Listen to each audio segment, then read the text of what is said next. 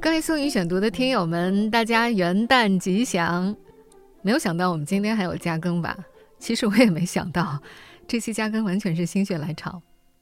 今天南京的天气特别好，阳光晒得人懒洋洋的。我白天大部分的时间都在家里的阳台上晒太阳、看书、发呆。那会儿就突然想到了你们，我不见面的朋友们。你所在的城市，今天天气怎么样？你的元旦假期又是怎么安排的呢？在你们第一时间听到这期加更推送的时候，我正在上班。今天虽然不用做宋宇选读，但是 FM 一零六点九南京新闻综合广播还是有假期特别节目要做的。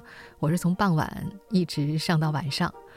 我们这行就是这样啦，从来没有一个节假日能够会休满的，一定会被安排值班。但节假日的活很轻松了。尤其是相比工作日，每天要找选题、要组稿、要写稿、要录稿，还要再做后期，那种忙得像陀螺一样的状态，真的是幸福太多了。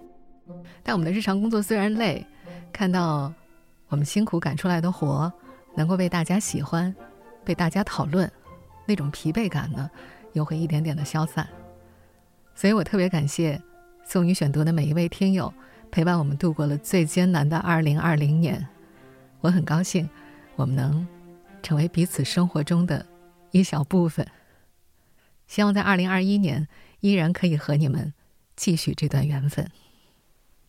啊，我知道你们一直在等标题里的那个彩蛋，那你们准备好了吗？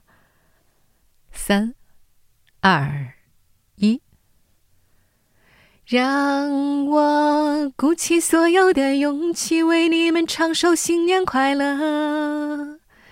不管评论区里怎么笑，你们又会怎么看我？我还会为你们唱 Happy New Year，Happy New Year，Happy New Year。我祝你们快乐。谢谢大家忍受我的魔音贯耳，你们可以开始嘲笑我了。我是宋宇，一月四号元旦假期之后再见。